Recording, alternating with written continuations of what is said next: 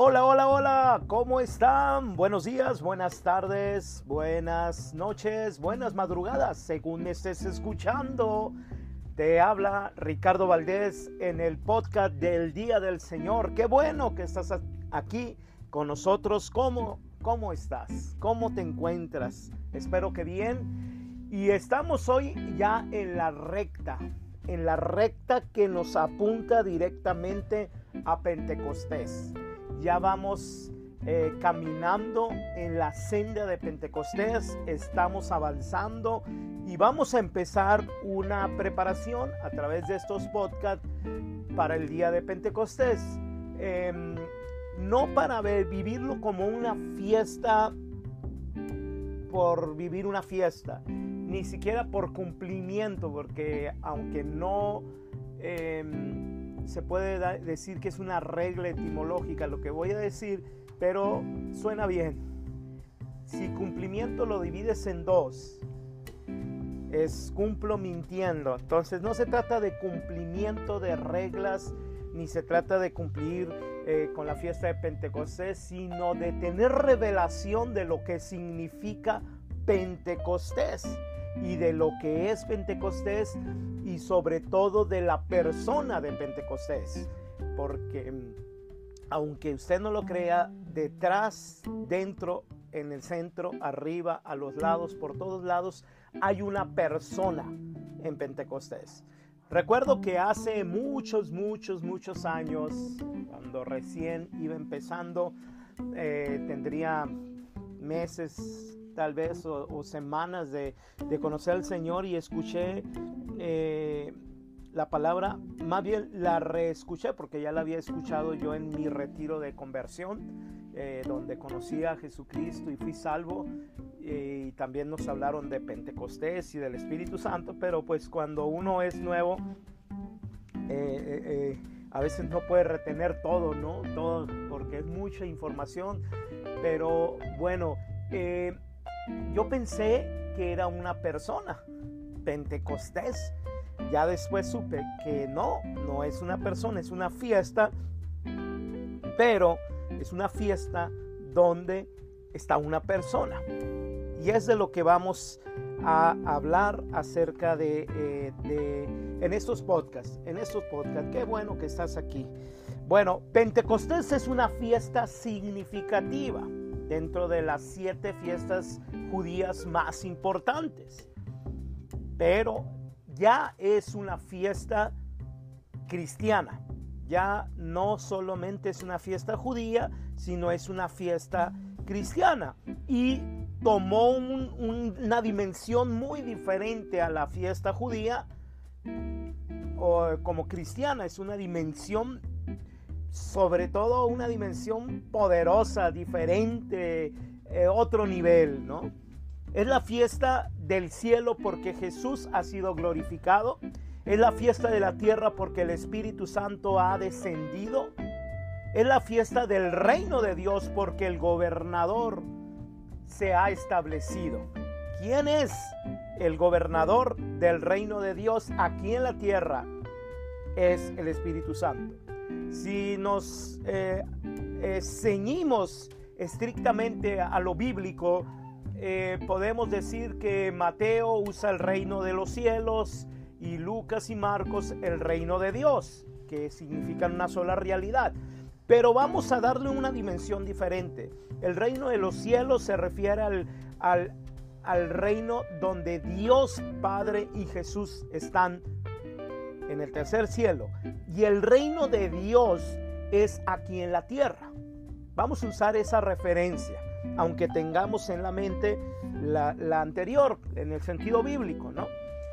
Pero hay un gobernador, siempre que se habla de el reino o de, o de un reino, hay un rey, hay un gobernador, hay alguien que gobierna. Pues el reinado le pertenece, el reinado de Dios le pertenece al Espíritu Santo. El Espíritu Santo tiene un reinado. Y antes de hablar de esta fiesta, quiero hablar de la persona de Pentecostés. No que Pentecostés sea una persona, sino dentro de Pentecostés, a los lados, arriba, abajo, en todos lados hay una persona Y la persona no es una energía, no es una, un animal, es una persona y es como le hemos llamado por siglos y siglos, que no me gusta ya llamarle así, pero le hemos llamado y lo entendemos que es la tercera persona de la Trinidad.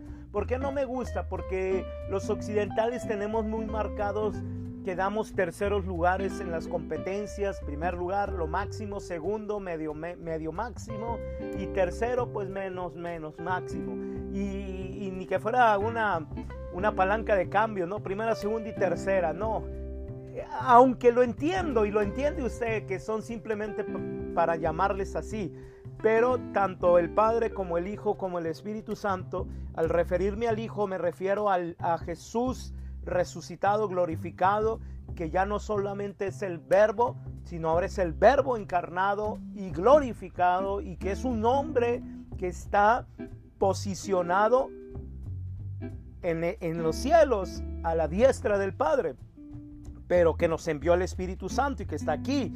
Ahora, pero para, para, para entenderlo un poco, ok, llámale la tercera persona de la Trinidad, pero vamos a hablar de él para que no solamente nos quedemos con la caja de cambios, la palanca de cambios o, los tercer, el tercer lugar en alguna competencia.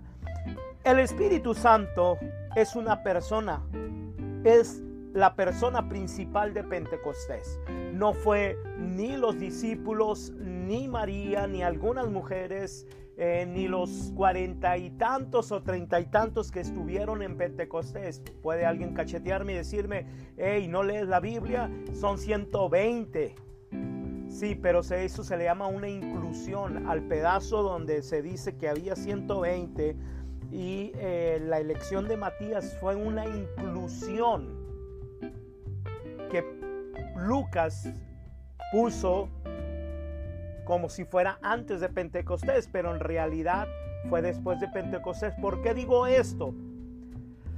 Porque vemos a unos discípulos muy llenos del Espíritu, con mucho discernimiento, y ve el, lenguaje que utilizan, con discernimiento, que eso era imposible tenerlo antes de Pentecostés de que se les apareció a 500 hermanos, yo entiendo que allá había una gran cantidad, pero, pero en los términos que utilizan son post-pentecostés.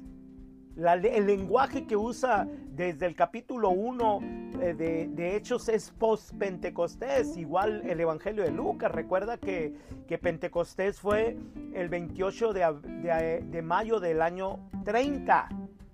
Ahorita explico si tengo tiempo. Y el Evangelio fue escrito en el año 75, o sea, 45 años después de Pentecostés. Entonces están hablando de una realidad pre-Pentecostés con lenguaje post-Pentecostés. Eh, eh, porque son llenos del Espíritu Santo y ya no podían esconder al Espíritu Santo. Igual Mateo, cuando habla de la anunciación, eh, usa mucho el Espíritu Santo, pero esa era una realidad post-pentecostés. Ese es un lenguaje post-pentecostés, no pre-pentecostés. Entonces, eh, los treinta y tantos o posiblemente cuarenta y tantos, hay que ver el lugar del aposento alto donde fue eh, históricamente Pentecostés, que no abarcaría, ciento, no, no, no podrían estar 120 personas ahí. No podrían estar, sino unos 30 apretados. Y, dice que al principio se encontraban eh, María, la Madre de Jesús, algunas mujeres y los discípulos orando. Esos son, esos son los que recibieron Pentecostés. Es el don de Dios. La mayoría de la gente cuando le preguntas cuál es el don máximo de Dios, el amor se van. El amor. Mire, la Biblia está dividida en verdades jerárquicas. No todas las verdades de la Biblia tienen la misma jerarquía. Hay verdades sumas, verdades máximas, verdades hipervaloradas, verdades. Todo es verdad, pero algunas tienen mayor grado que otras. Por ejemplo, la verdad está por encima del amor. La verdad está por encima del amor, si no, no existiera el amor verdadero. Pero a lo que me refiero, mm, el don máximo de Dios no es el amor. Cuando se le pregunta a las personas cuál es el don máximo, las personas dicen el amor. Mm. Planteémoslo de esta manera. El don máximo que Dios Padre nos dio fue Jesús. El don máximo que nos dio Jesús es el Espíritu Santo.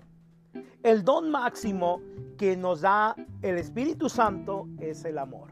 Entonces la pregunta sería, ¿cuál es el don máximo que da Dios Jesús? ¿Cuál es el don máximo que nos da Jesús? El Espíritu Santo. ¿Y cuál es el don máximo que nos da el Espíritu Santo? Es el amor. El amor, porque el Espíritu Santo da los dones y los carismas. ¿Ok?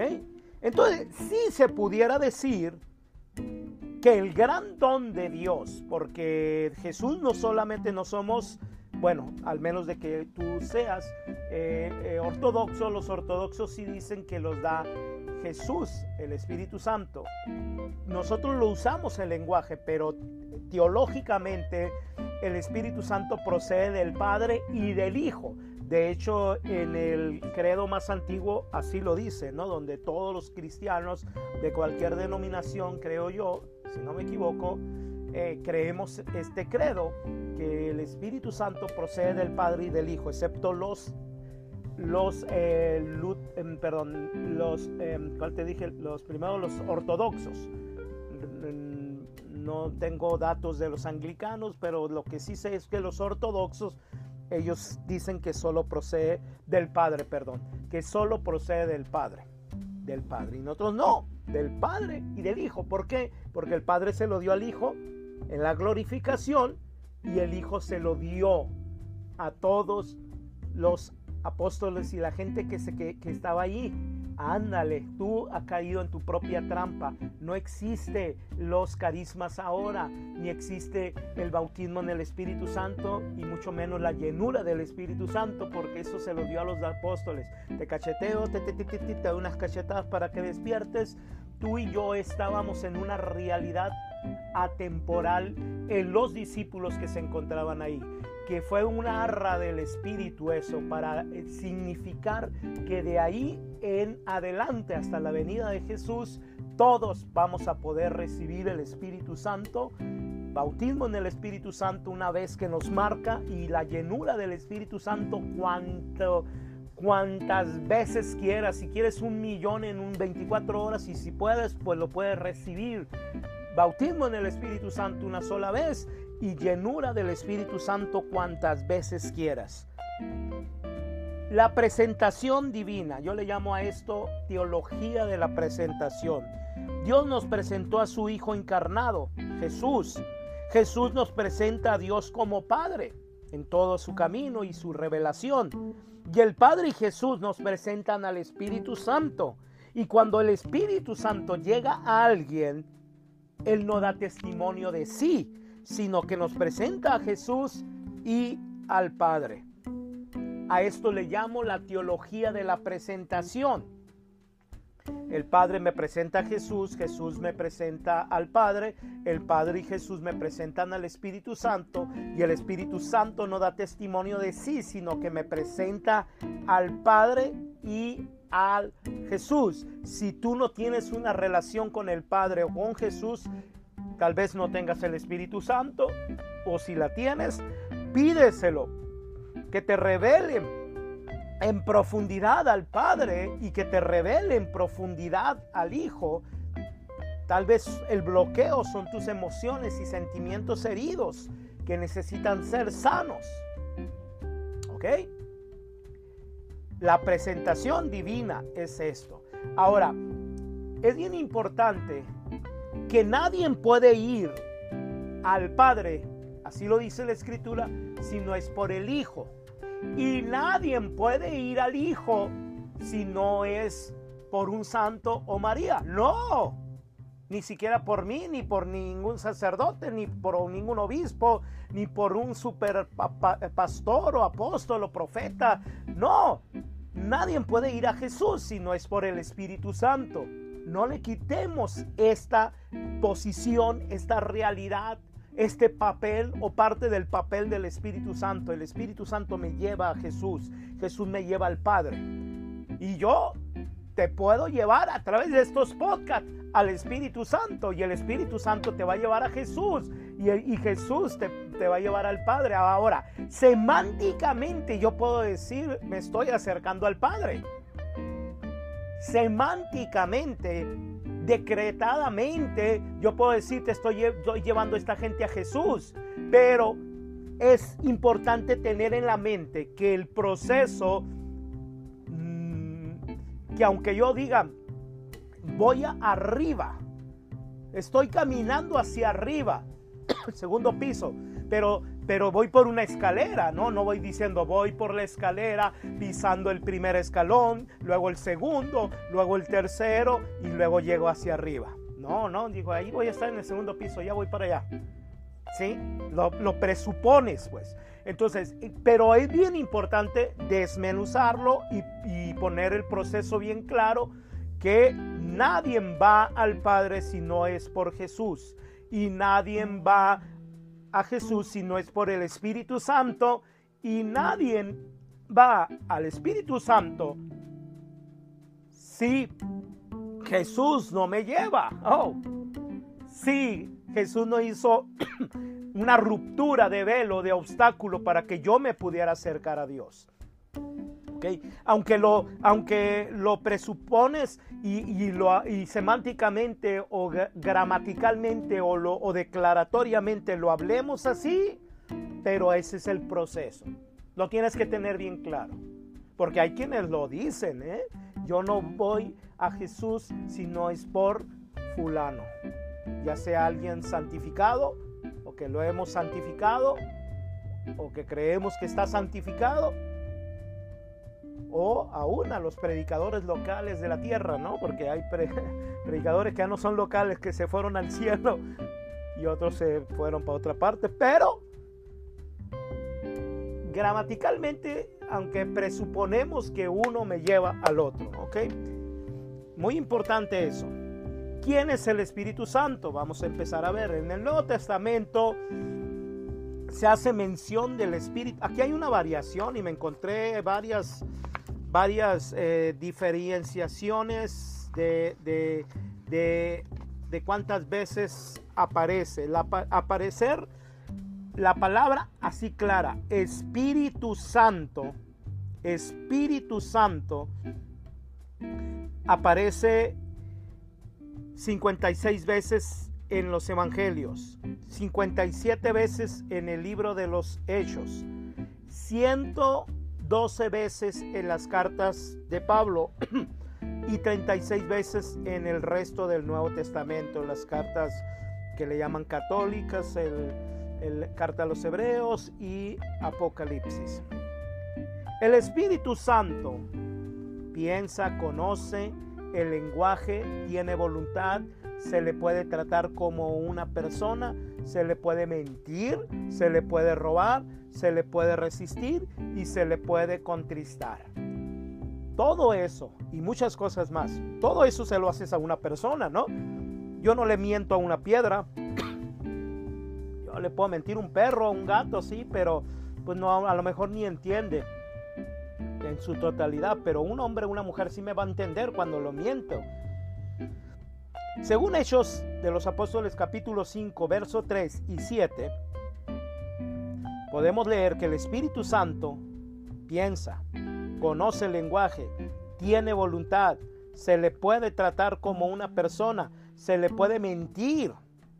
¿Se acuerdan aquel caso de Ananías y Zafira? ¿Por qué le mintieron al Espíritu Santo?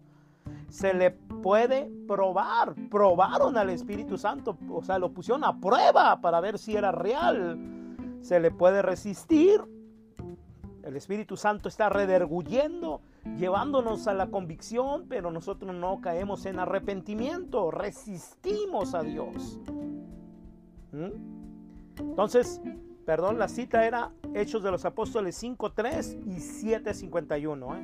Me equivoqué yo es Hechos de los Apóstoles capítulo, capítulo 5, versículo 3, capítulo 7, 51. Dice así, Pedro le dijo a Ananías, ¿Por qué llenó Satanás tu corazón para que mintieras al Espíritu Santo? Ahora, ¿el Espíritu Santo puede ser engañado? No. Pero nosotros sí podemos creer y mentirle, aunque Él no cae en el engaño. Esto lo vamos a ver en el siguiente episodio de preparación para Pentecostés. Estamos en esta preparación, no le voy a llamar serie, sino preparación. Estamos en la ruta de Pentecostés. Me dio mucho gusto de estar contigo y nos vemos en próximo domingo en los podcasts del Día del Señor. Hasta luego.